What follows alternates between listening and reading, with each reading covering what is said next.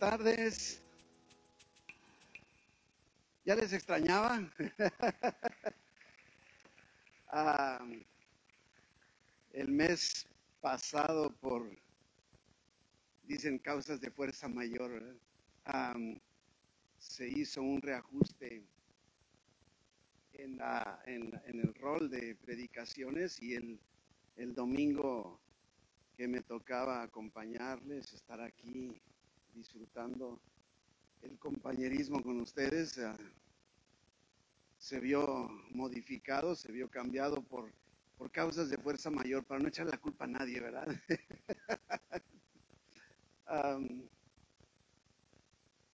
el, nada más antes de, entrar al tema, quiero insistirles, uh, veo aquí a Tony y su esposa, estuvieron el día de ayer, que estamos impartiendo en forma gratuita un taller de expresión oral allá en el sitio Playas.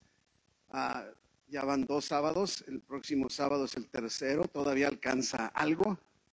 Es que si a ustedes les interesa capacitarse, mejorar, ¿cómo expresar? No tiene que prepararse para agarrar un micrófono, pero que quiera saberse expresar mejor. Uh, el taller está muy práctico, pueden preguntarle aquí a Tony, a su esposa, cómo les fue ayer, pero pueden, el próximo sábado es el último uh, capítulo, son tres, a las 10, de las 10 a la 1, en forma gratuita. Así es que están invitados, quiero aprovechar para que uh, saquen jugo, saquen provecho precisamente de lo que nosotros como iglesia en ambos sitios podamos estar ofreciendo.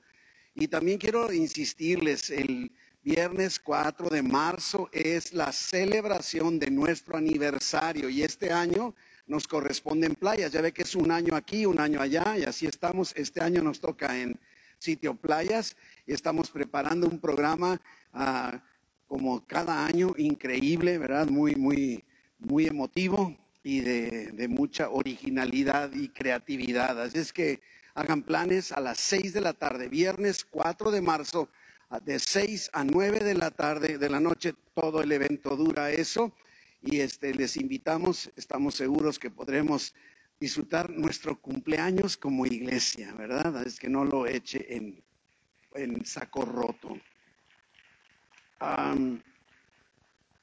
Padre, venimos sedientos de ti, de tu palabra Habla, Espíritu Santo.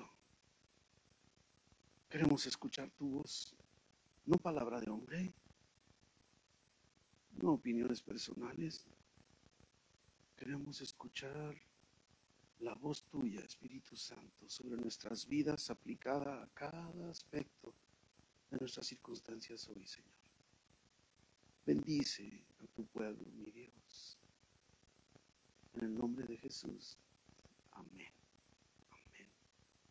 Dice que los años pasan muy rápido y más, mientras más viejos estamos, más rápido pasan, ¿verdad? No sé si tengamos un acelerador nosotros y ustedes los chamacos, los jóvenes, no, ¿verdad? Pero uh, yo recuerdo, bueno, mi padre falleció en el 2010 y yo tenía una, una relación muy, muy cercana, muy, muy hermosa con mi padre, muchos años, lógicamente, todos los de mi vida. Y Ahora que vemos el tema de hoy que tiene mucho que ver con la luz y con la sal, me acordaba que me platicaba una anécdota, que lógicamente ahí sí, por más viejo que soy, no había nacido yo todavía, el tiempo de la Segunda Guerra Mundial. Y, me, platicaba un incidente que muy seguido le decía, papá, platícame otra vez, de veras así sucedió. Y me decía, sí, viejito, así. Entonces resulta que ah, dentro de todo el apogeo de la Segunda Guerra Mundial, eh, eh, Estados Unidos corría el riesgo de que, de que los enemigos vinieran con sus aviones y pudieran, porque era el riesgo, bombardear los, los puertos, los, los, los, sí, donde estaban, pues sí, los puertos donde estaban todas las embarcaciones de guerra de ellos. Y entonces uno de esos puertos, San Diego. Y entonces dice mi papá que sucedía que había días en donde sentían que corrían más peligro y entonces el gobierno acá en San Diego ordenaba a todos, todo San Diego, todo San Diego que debía apagar sus luces. Nadie debiera tener luces prendidas ni siquiera en carro. No debía haber luz que pudiera indicarles a los aviones enemigos justo dónde estaba San Diego. Así es que les decían, apaga todo. Y, y lo que causaba mucha risa era que dice mi papá, todo San Diego apagado, pero Tijuana todo prendido. La luz, por más que querramos, no se puede esconder. No se puede esconder. Y de alguna manera esto, me, recordaba mucho, ¿no? Podría decir, bueno, ¿qué tiene que ver con nuestro tema de hoy? Pero precisamente es el tema de hoy. Uh, Mateo 5, 16 es nuestro versículo clave. Así alumbre vuestra luz delante de los hombres para que vean nuestras buenas obras y glorifiquen a nuestro Padre que está en los cielos. Por más que apagues tu luz, Dios siempre tendrá encendida una luz. En el Evangelio de Juan, perdón cabina, no, no, no pasé estas. Acabo de Evangelio de Juan, capítulo 8, versículo 12. Jesucristo hace una afirmación. Yo soy la luz del mundo. El que me sigue no andará en tinieblas, sino que tendrá la luz de la vida. Y luego en el siguiente capítulo, Juan 9, 5, Jesús vuelve o sigue hablando del tema, entre tanto que estoy en el mundo, luz soy del mundo. Entre tanto que estoy en el mundo, luz soy del mundo. En este año 2022, como hemos dicho, es el año de la iglesia.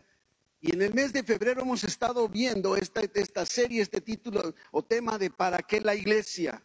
¿O la iglesia para qué? Podríamos preguntarnos, ¿sí? Recordando, no podemos olvidar que la iglesia somos todos. Tú y yo formamos la iglesia, el cuerpo de Cristo aquí en la tierra. Eso somos tú y yo y es esencial, no solo que lo sepamos, sino que lo creamos. Creo que uno de los puntos débiles de nosotros como cristianos es que pasamos por alto olvidamos o minimizamos esta realidad de que nosotros somos la iglesia, nosotros somos el cuerpo de Cristo aquí en este mundo.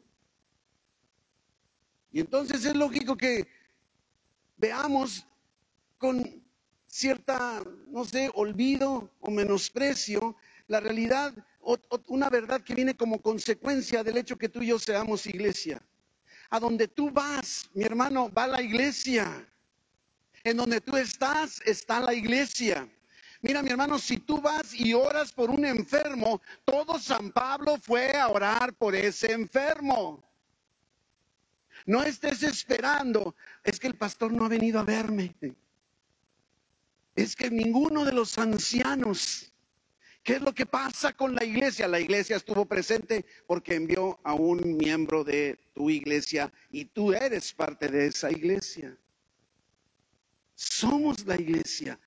Y cuando alguien llama por teléfono a otro para ver cómo está, la iglesia lo está haciendo. Cuando visitamos, cuando hablamos, cuando vemos, cuando lanzamos palabras de bendición, es toda la iglesia quien lo está haciendo. Y te pregunto, ¿lo crees? Porque entonces es justo lo que tenemos que estar haciendo. Somos el cuerpo de Cristo. Somos la iglesia.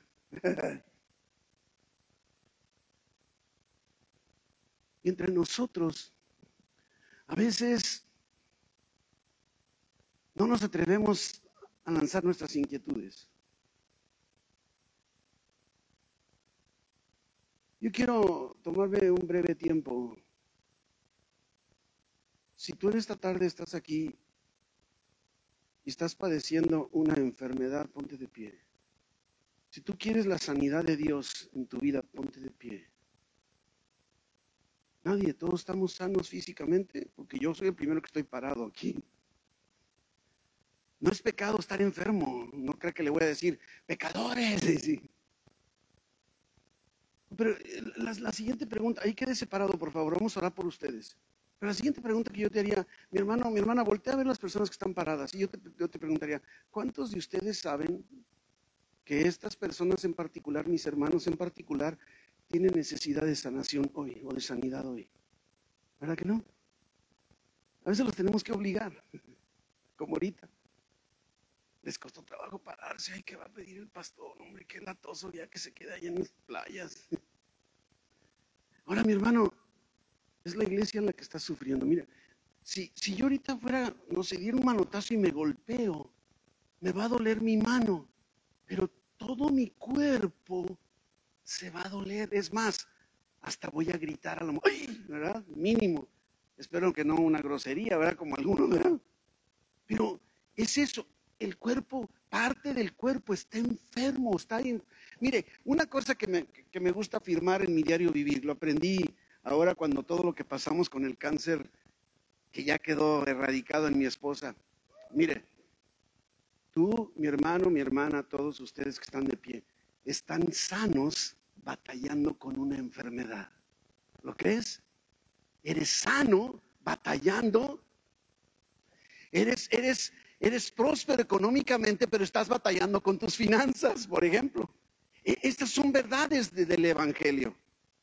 Ahora, como iglesia, entonces ahora iglesia, yo te invito, ¿por qué no vamos orando? Es como, ponle un ungüento a la parte del cuerpo de Cristo que está doliéndose. Y ese ungüento son las oraciones de los hermanos. ¿Qué te parece si oramos por la sanidad de mis hermanos? ¿Está conmigo? ¿Sí? ¿Sí? ¿Sí? ¿O no? ¿Mandé? ¿Por qué no? Padecimiento. Necesitas de Dios. Ponte de pie, por el amor de Dios. Oh Padre bendito, te damos tantas gracias que podemos venir como cuerpo tuyo, sabiendo que en el nombre de Jesús tal y como tú has prometido, dos reunidos en tu nombre, Jesús. Tú estás en medio de ello y cualquier cosa que pidamos puestos de acuerdo, nuestro Padre Celestial escucha y resuelve. Padre, en el nombre de Jesús venimos como iglesia, puestos de acuerdo en esta tarde, declarando sanidad sobre el cuerpo de nuestros hermanos, Padre bendito. Tú haz milagro de sanidad sobre sus vidas. En lo, en lo incomprensible, muévete, Padre bendito. Fuera de lo natural, Señor. Muévete en lo milagroso, obrando sanidad completa en sus cuerpos, de tal forma que ellos puedan tener la experiencia, la comodidad y la bendición de la sanidad, incluyendo para compartir a los demás de su milagro. Y anticipadamente, Señor, te damos gracias en el nombre de Jesús. Amén, amén, amén, amén.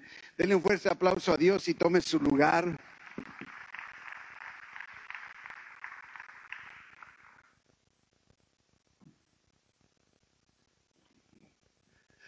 Al primer domingo de, de febrero, nuestra serie de ¿Para qué la iglesia? Hablamos sobre la gran comisión. Hacer discípulos. Creo que todos los que estamos aquí estamos deseosos de poder cambiar el clima espiritual que impera en nuestra ciudad, en nuestro entorno. Y es tan esencial que conozcamos cómo es que Dios nos dice que podemos hacerlo. Hemos aprendido que esta gran comisión a veces se ha malentendido porque creemos que se refiere a evangelizar. Y, yo he compartido con ustedes aquí en meses atrás que ese pasaje de Mateo 28, cuando dice id y hacer discípulos, hay dos verbos, id y hacer. Y el verbo activo no es, no, no es ir. El verbo activo en la oración, en la ordenanza de Cristo, es hacer discípulos. Entonces el pasaje podemos parafrasearlo correctamente diciendo, ve y mientras vas a donde quiera que vayas, donde quiera que estés, haz discípulos. E, ese es el, núcleo, el centro de, lo que, de lo que nos, ah, enseña la gran comisión y para eso lógicamente aprendimos que Cristo ha recibido toda autoridad y que además ha prometido estar con nosotros hasta el fin del mundo. Pero no es solamente evangelizar. Y a veces nos perdemos. Y entonces se conecta con el tema del domingo pasado, transformación y evangelismo, que nos basamos en el Evangelio de Lucas en el capítulo 10. ¿Recuerdan? El Evangelio de, Lucas 10:5 que dice, en cualquier casa donde entres, primeramente diles paz sea esta casa. Lo primero que tenemos que hacer, ¿sí? Y si hay ahí algún hijo de paz, tu paz reposará sobre esa persona y si no, la paz se te regresa, no perdiste nada. No sé cómo funcionará eso, pero lo dijo Jesucristo. Pero mire lo que dice, y posad en aquella misma casa comiendo y bebiendo lo que te den. Nada más que no seamos gorrones, ¿verdad?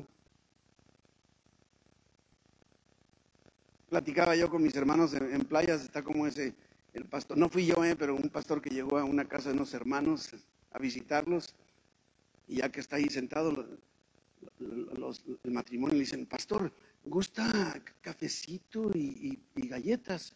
Y el pastor dice, Sí, después de la cena. Solito se acomodó. De, de lo que os den, porque el obrero es digno de su salario. No te pases de casa en casa. En cualquier ciudad donde entres y te reciban, come lo que te pongan delante. Todos estos versículos hasta ahorita, este momento, Jesucristo no ha dicho que les hables del Evangelio todavía, no quiere decir que no lo hagamos. No nos dice que declaremos, nada más lancemos el Evangelio luego, luego, nos dice que declaremos paz en la casa en donde entremos.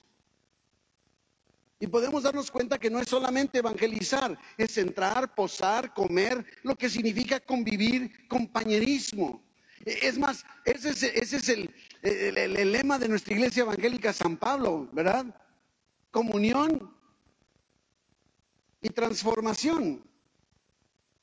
¿Por qué? Porque en medio de la comunión, del compañerismo, se facilita la transformación misma que hace Dios, no nosotros. Así es que primero está diciendo, establece lazos de conexión con ellos. Todavía no nos dice que les hablemos de Cristo. Inclusive mira el versículo 9, Lucas 10, 9. Y sana a los enfermos que en ella haya. ¡Wow! Y, pues, ¿y acá les hablo de Cristo? ¿No ha dicho eso?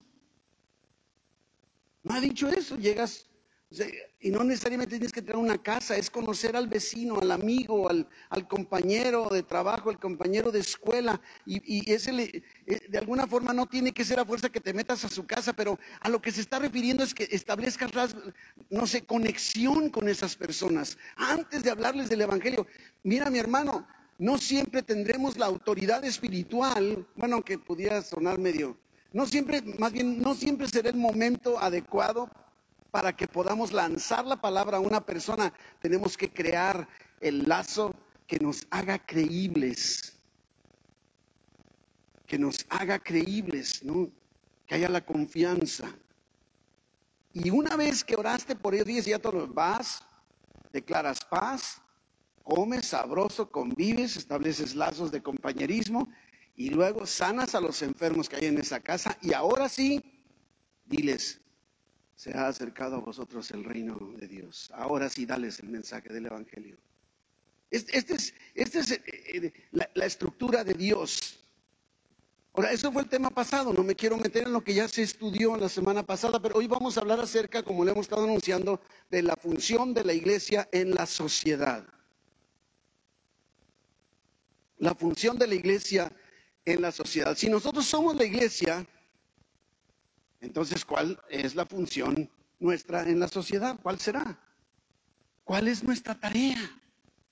¿Qué debemos hacer entonces, tanto como iglesia como en lo individual, como miembros de la iglesia? Y nuestra enseñanza está basada en una porción del, Sermón del Monte, ahí en Mateo, en el Evangelio de Mateo en el capítulo 5 y en particular a partir del versículo 13.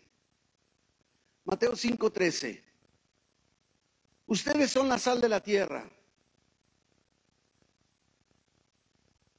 Pero si la sal se desvaneciere, ¿con qué será salada? No sirve más para nada, sino para ser echada fuera y hollada por los hombres. Y luego vosotros sois la luz del mundo. Una ciudad asentada sobre un monte no se puede esconder, ni se enciende una luz y se pone debajo de un almud, sino sobre el candelero y alumbra a todos los que están en casa. Así alumbre vuestra luz delante de los hombres para que vean vuestras buenas obras y glorifiquen a vuestro Padre que está en los cielos. Jesucristo nos está comparando con dos elementos comunes en la naturaleza, pero muy necesarios para la humanidad, la sal y la luz. Son como ilustraciones. No somos verdaderamente sal, ¿verdad? Imagínense. Son ilustraciones y Cristo desea que, que tú y yo nos veamos como la sal y la luz a través de la manera en la que vivimos.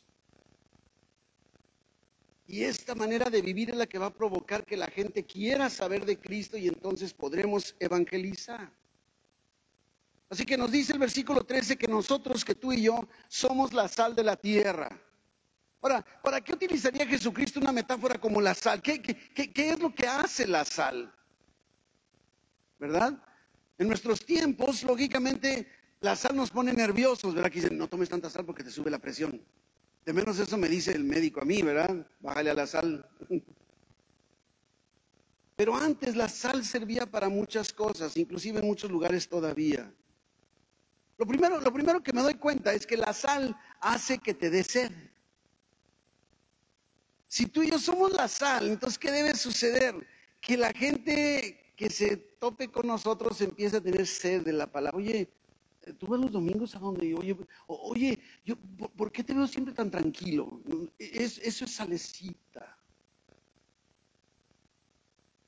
Eso es lo que está diciéndonos Jesús, ¿sí? Como las palomitas en el cine. Eh, eh, ¿Verdad? Ah, mis nietos de repente, abuelo, ¿qué pasó, mi hijita? Mi nieta la más grande, ¿no? Oye, abuelo, ¿podrías traernos unas palomitas? es que vamos a ver la tele. Y ahí voy yo al cine, no digo marcas porque no me pagan nada, pero Cinépolis, algo así. Y, compro las cajas esas para llevar y les encantan enchilosas. Y les decía, ayer me dijeron y yo les decía, oye, pensando en esto, digo, oye, ¿y no les da sed con tantas palomitas? Porque si ve dos cajas, ¿no? Y dice, sí, abuela, pero aquí tenemos muchas horas. Ah, es que las palomitas eso hacen. ¿Sí? A mí me encantan las palomitas en el cine, ¿verdad? Pero da mucha sed. Si, no está la soda a un lado, ya la regaste. Ya la regaste. Siendo la sal de la tierra podemos provocar un interés de las personas por conocer a Dios. Además, número dos, la sal condimenta condimenta, la sal da sabor, ¿verdad? Por ejemplo, y ya les estoy dando antojo, yo creo que te van a salir corriendo por las palomitas y, también, ¿quién se comería un elote sin sal? No, ¿verdad? Aunque esté prohibido, dirías, échale sal, que no me vea mi esposa. ¿Verdad? ¿Por qué? Porque la sal le da sabor. Le, ponemos sal para agradar más a nuestro paladar. No hay nada más desagradable que una comida insípida. Y Cristo es como si nos dijera, amiguito, no seas insípido. No seas alguien que no aporta nada a la vida de los demás. Sé de bendición donde quiera que estés. Pero por otro lado también, no es nada agradable una comida demasiado salada. El otro día estábamos en una reunión y, pastor, este, ¿quiere un tamalito? Y yo traía tantas ganas del tamalito y dije, y gracias Dios, escuchaste mi voz. Estábamos en una reunión, éramos muchos.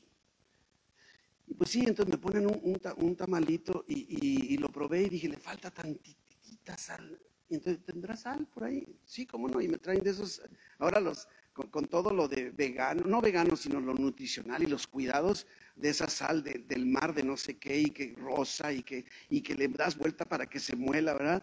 Pues yo no sé, pero a la hora que le hago hacia el salero salió tanta sal. Y estaba yo comiéndome y estaba tan desagradable. Y yo decía, pero ¿cómo les digo que está muy salado y ellos no tienen la culpa? Me tuve que tomar el tamal más horrible que me he comido en mi vida por salado. Y no te has fijado que a veces así somos como cristianos, o sea, imprudentes a veces. O sea, somos muy salados, o sea, la gente ni está hablando, gloria a Dios, ¿verdad? Y tú, oye, mi hermano, ¿cómo le hiciste? Ya vi que lo, sí, es gracias al Todopoderoso, ¿verdad? Utilizamos terminología que nadie, está muy salado. La gente va a decir, oye, está muy salado. Tiene que ser el condimento equilibrado. No uses palabras que la gente no entienda, no utilices lenguaje religioso que no van a entender. De tal forma que luego la gente te va a aborrecer. Ahí viene, ahí viene, por favor, quítate, vámonos corriendo. Pero también la sal sirve para conservar, para preservar. Hoy ya no se utiliza tanto con este fin, pero antes, en aquellos tiempos, no había congeladores. La sal se utilizaba para evitar que la comida se descompusiera. Es increíble pensar que, yo no sé, pero para mí un filete de pescado es lo más fácil de echarse a perder, ¿verdad que sí? Está conmigo, yo creo que es lo más fácil. Si lo dejas a la intemperie, yo creo, no sé si sean horas o al día siguiente, pero ya no va a servir para nada, te puedes quedar intoxicado. Pero algo que me llamó mucho la atención, yo antes de, ya dedicarme de tiempo completo al ministerio, ah, yo trabajaba en la Secretaría de Pesca y, me acuerdo que íbamos a las comunidades pesqueras y, algo así como estoy viendo en la imagen, gracias Javier por esas imágenes, agarran los filetes de pescado y así los envuelven en sal. Y en una ocasión me acuerdo que llegué a una bodega de una sociedad pesquera y yo dije, ¿cuánto, ¿cuánto tiempo llevan estos filetes aquí? Ah, llevan como tres años. Yo dije, tres años, un filete de pescado no dura ni tres horas. Pero la sal lo preserva, no sé en qué consista, ¿verdad?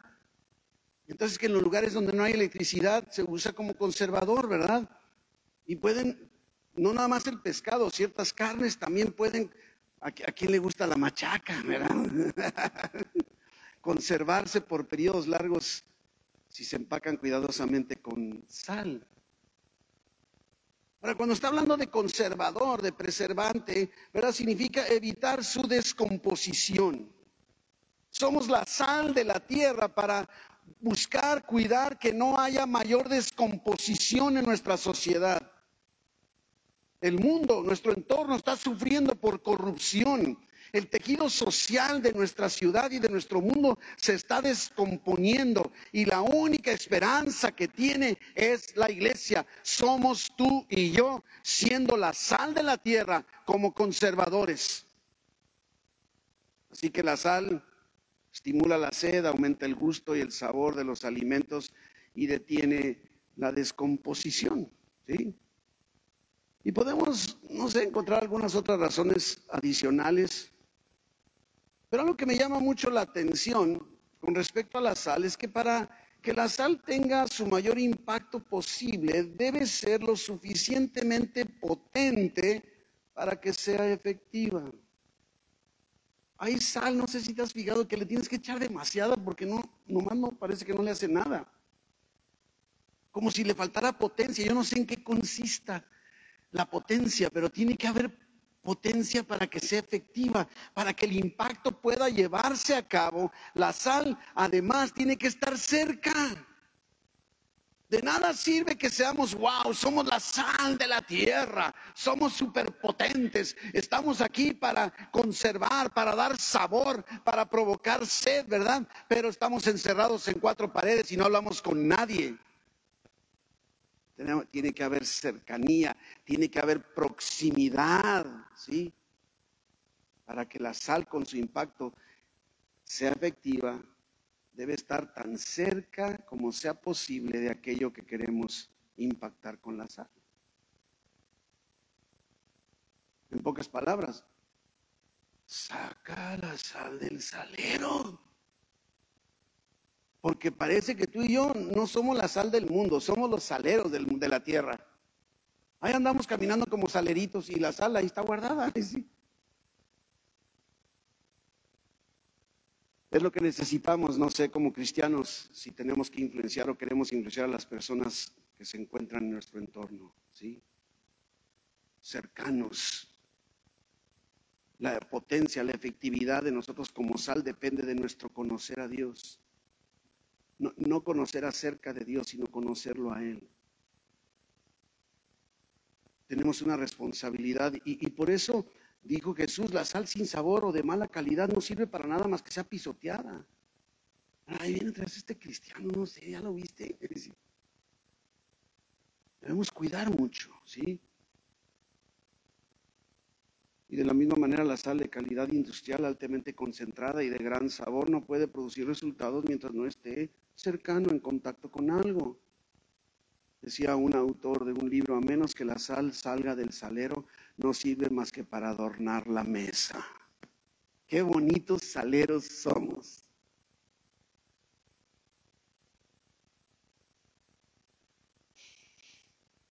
Pero también dice Jesús que somos la luz del mundo. Versículo 14 dice, ustedes son la luz del mundo y una ciudad asentada sobre un monte no se puede esconder. Ahora, ¿qué es lo que hace la luz? No nada más alumbrarle a los aviones para que sepan dónde bombardear a los barcos. Hace que se puedan ver las cosas y nos ayuda a identificar cómo son en verdad, en realidad. La luz. En otras palabras, Jesucristo lo que nos está diciendo es que quiere que seamos capaces de iluminar espiritualmente a los demás al vivir conforme a sus enseñanzas. Por eso Cristo dice, al que me sigue, lo vamos siguiendo.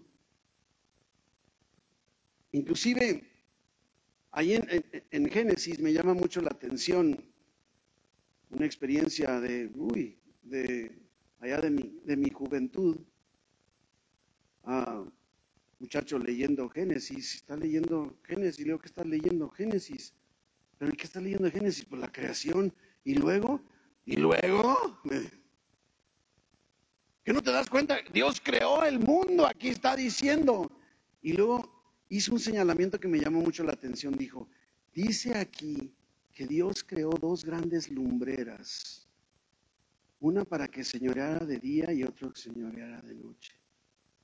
Y por mis poquitos conocimientos y recuerdos de mi clase de geografía en la escuela, sé que la luna no tiene luz propia.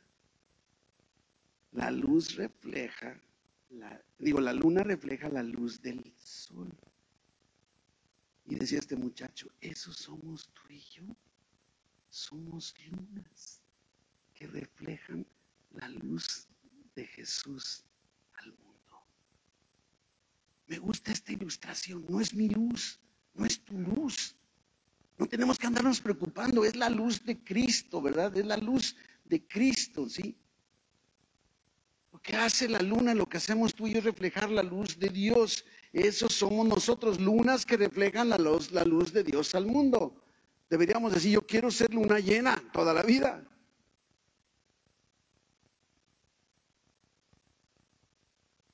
Pero de repente vienen eclipses se ponen en medio y no permiten que la luz llegue. Mateo 5:15. Ni se enciende una luz y se pone debajo de un almud, sino sobre el candelero y alumbra a todos los que están en casa. Así alumbre vuestra luz delante de los hombres para propósito ellos vean nuestras buenas obras. ¿Se acuerdan? No somos salvos mediante las obras, pero sí somos salvos para buenas obras. Y a través de nuestras buenas obras que vienen como resultado de nuestra salvación por la gracia, entonces ellos podrán ver y el resultado será el objetivo de toda nuestra existencia, que glorifiquen a nuestro Padre que está en los cielos. Creo que en esto podríamos coincidir todos aquí. Todos queremos que el nombre de Jesús sea glorificado, ¿verdad que sí?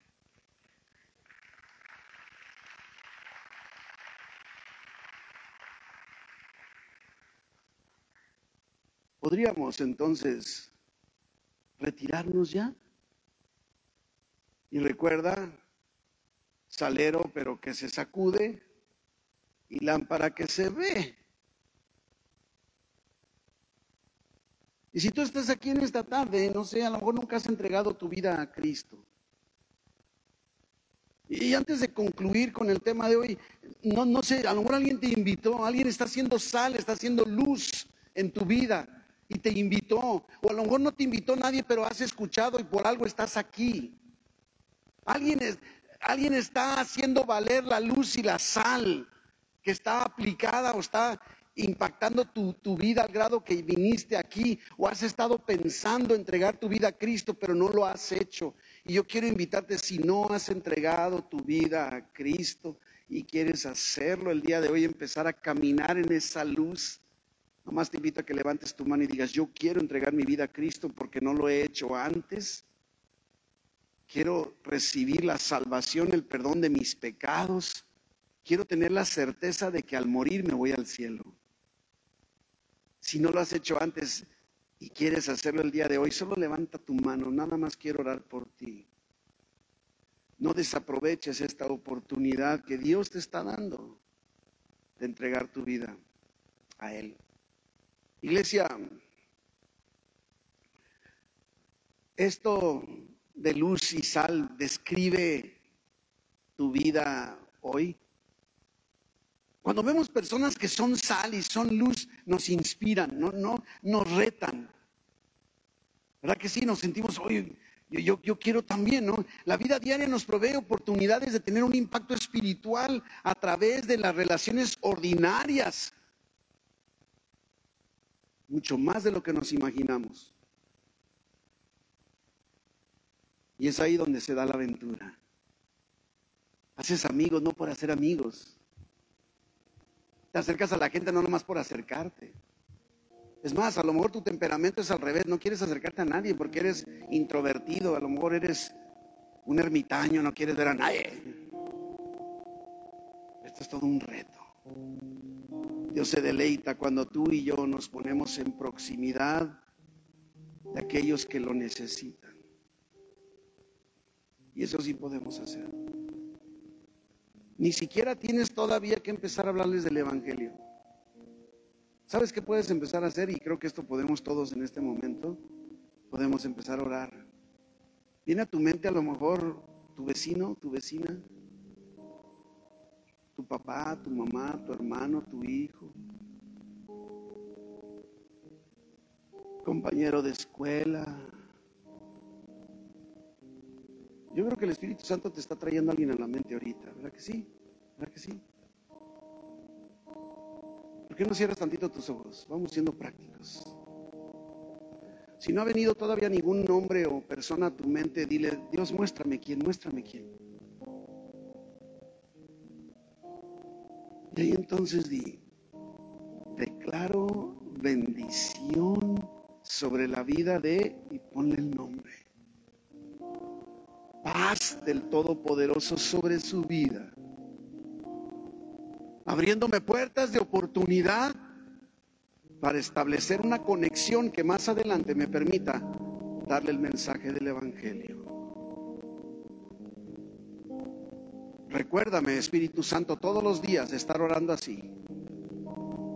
Y te doy gracias porque tú estarás abriendo las oportunidades en donde yo pueda interactuar entonces y con ellos, convivir y luego exponerles el Evangelio. Gracias te doy en el nombre de Jesús.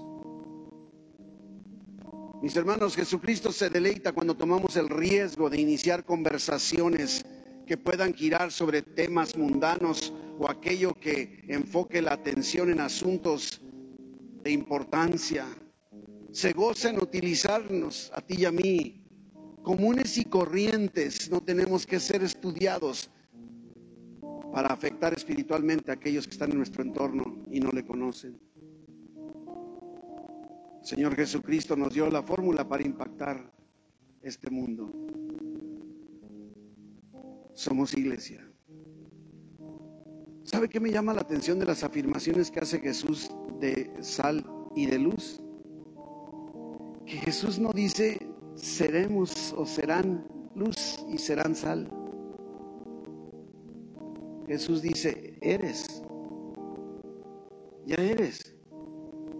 No tienes que, no, es que déjame venir más veces a la iglesia a ver si soy sal. Ya eres sal, ya eres la luz del mundo, la sal de la tierra. Jesucristo lo está diciendo que ya somos. ¿Lo crees? Porque entonces podemos salir de aquí así, sintiéndonos lo que somos, no en las emociones. En nuestro entorno se encuentra un gran nivel de sabor por lo que portamos nosotros. Se necesita una interacción cercana. Es más, como iglesia, cuando nos congregamos, escuchamos una presentación de la verdad del Evangelio en forma directa. Aquí nunca podrás decir que no se te expuso desde el púlpito la verdad del Evangelio.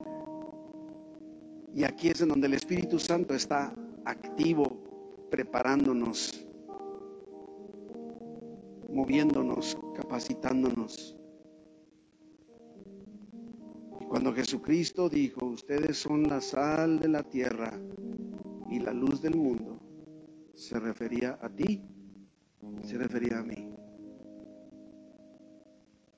Mi hermano, cierro este tema invitándote a aceptar ese reto.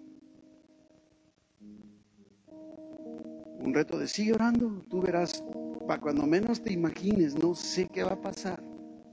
A lo mejor esa persona por la que has estado empezando a orar el día de hoy, que ni te dirigía la palabra y a lo mejor te va a empezar a hablar. O te va a saludar. O inclusive, ¿sabes qué me ha sucedido? Te van a tocar a la puerta. Y te van a decir, oiga, usted es cristiano, ¿verdad? Fíjese que estoy preocupado. ¿Podría usted orar por mí? Te vas a quedar sorprendido de cómo Dios mueve para que tú seas esa sal de la tierra y esa luz del mundo donde quiera que vayas. Y entonces, en esa relación que se empiece a dar, esa conexión, tendrás la oportunidad precisa para compartir el mensaje que transformará y trastornará toda su vida de ellos para siempre. Padre, gracias Señor. Gracias por tu ternura para decirnos las cosas. Gracias porque eres tierno, misericordioso. Y nos muestras que ya somos esa luz, ya somos esa sal. Y tu Espíritu Santo nos habilita para hacerlo. Produce frutos, Señor, en esta oración que cada uno de mis hermanos ha levantado en esta tarde delante de tu presencia para que ellos puedan ver, Padre bendito, el mover de tu Santo Espíritu, deseoso y gozándose de que trabajamos junto con Él para el extendimiento de tu reino aquí en la tierra, Señor. Bendíceles, guárdales, protégeles, provéeles, mi Dios. Llévales con bien donde quiera que vayan, Señor. Prospera su camino. Abre puertas, cierra puertas Resguárdales, mi Dios. En el nombre de Jesús. Amén, amén, amén. Dios le bendiga.